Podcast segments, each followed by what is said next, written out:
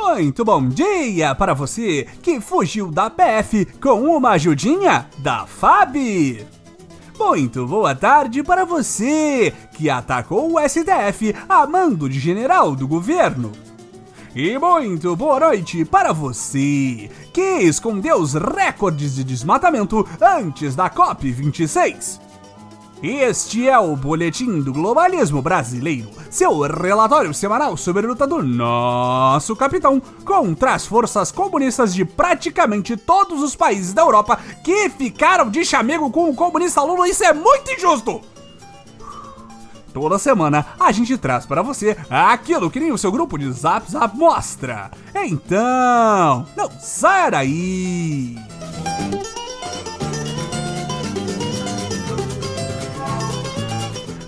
Como os patriotas já sabem, o final do ano já está aqui! O que significa que é hora de jovens de todo o país escolherem que tipo de desempregado querem ser quando acabarem a faculdade.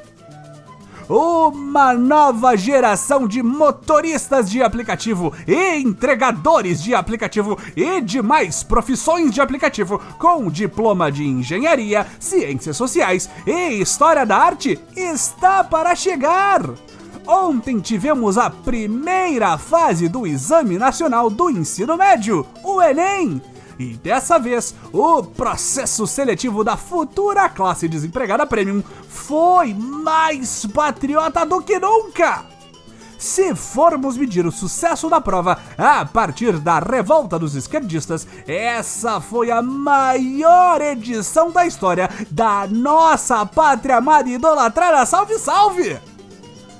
Antes mesmo do primeiro aluno abrir o caderno de questões e entrar em pânico por não ter estudado o suficiente, os comunistas já estavam ainda mais vermelhos de raiva.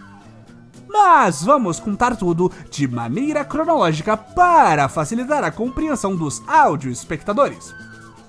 A confusão começou no dia 8 de novembro, quando 35 supostos profissionais, que na realidade eram todos infiltrados do INEP, órgão responsável por fazer e aplicar a prova do Enem, pediram demissão simultaneamente. A revoada vermelhinha veio após uma série de exonerações de funcionários públicos em cargos de chefia do órgão, como o coordenador geral de exames para certificação e o de logística da aplicação. Duas funções totalmente desnecessárias para a realização do Enem. Os coordenadores em questão teriam saído dos cargos por insatisfação com o presidente da instituição, Danilo Dupas ele estaria permitindo que a prova fosse aplicada sem a participação da equipe de incidentes e respostas, responsável por criar planos de ação para garantir o direito dos inscritos de fazer a prova caso haja algum imprevisto, como corte de energia durante a realização da prova. Não se pode nem ser um otimista neste país. Não se pode achar que vai dar tudo certo. É preciso sempre estar preparado para o pior. Cuidado com a ansiedade, senhor Comuna. O clima de medo e delírio no INEP é tão grande, patriotas, que estão fazendo um escarcel palavra bonita que só colocamos aqui para enriquecer o vocabulário dos ouvintes do boletim que irão fazer a prova na próxima semana. Só porque um agente da Polícia Federal ousou, na versão esquerdalha, entrar em uma das santificadas salas onde a prova é elaborada. Segundo a Polícia Federal, a invasão policial teria sido parte de uma vistoria de segurança para garantir que não haveria vazamentos. Não sabemos os detalhes dessa visitinha, pois claramente ações de segurança devem ser mantidas em sigilo total.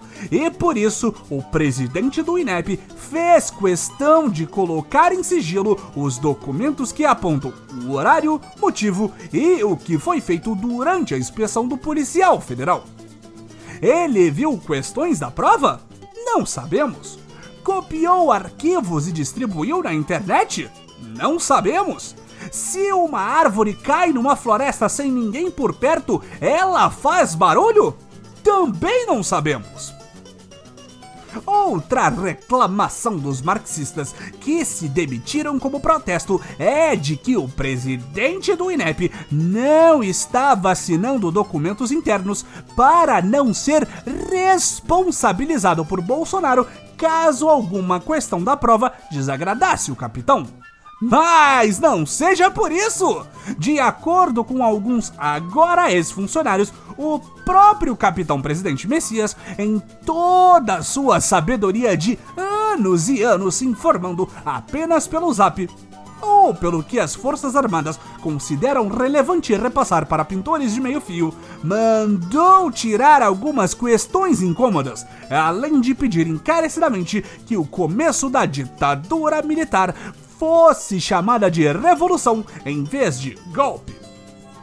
A análise das questões foi feita pelo diretor de avaliação da educação básica do INEP, Anderson Oliveira.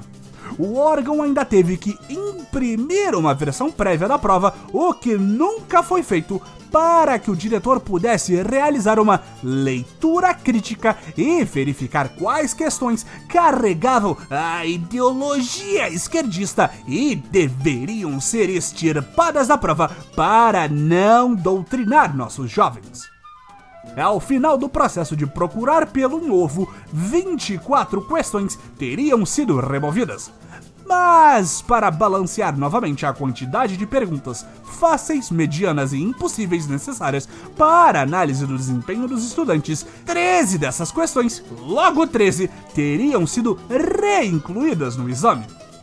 É incrível como esses malditos esquerdistas não se contentam com as benesses do governo Bolsonaro estão dando todo esse chilique por 11 míseras questões da prova de 2021, mas em 2020 não se ouviu um pio sobre as 66 questões que foram previamente censuradas da edição do exame.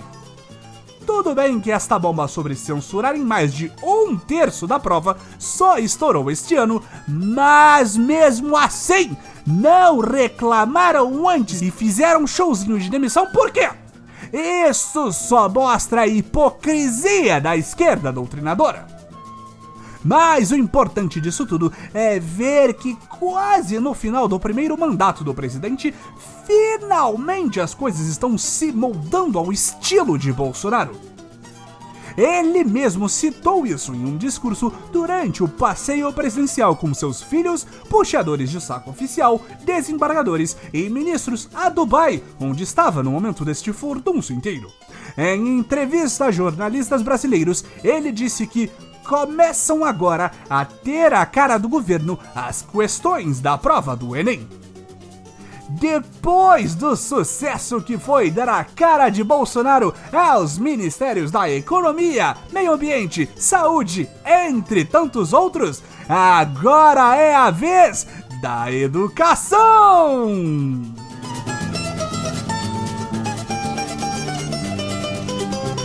Esse foi o nosso Boletim do Globalismo Brasileiro para a semana de 22 de novembro. Envie sua sugestão ou crítica para nosso perfil em boletimb no Twitter e fique ligado em nossas próximas notícias globalistas. Se possível, ajude a espalhar a palavra do Boletim, avaliando nosso humilde programa no seu aplicativo de podcast preferido, cometendo um patriótico compartilhamento de nossos episódios e considerando apoiar nossa campanha de financiamento coletivo em padrim.com.br barra Boletim do Globalismo Brasileiro. Tudo junto. E lembre-se, exame patriótico do ensino médio acima de tudo, Brasil acima de todos!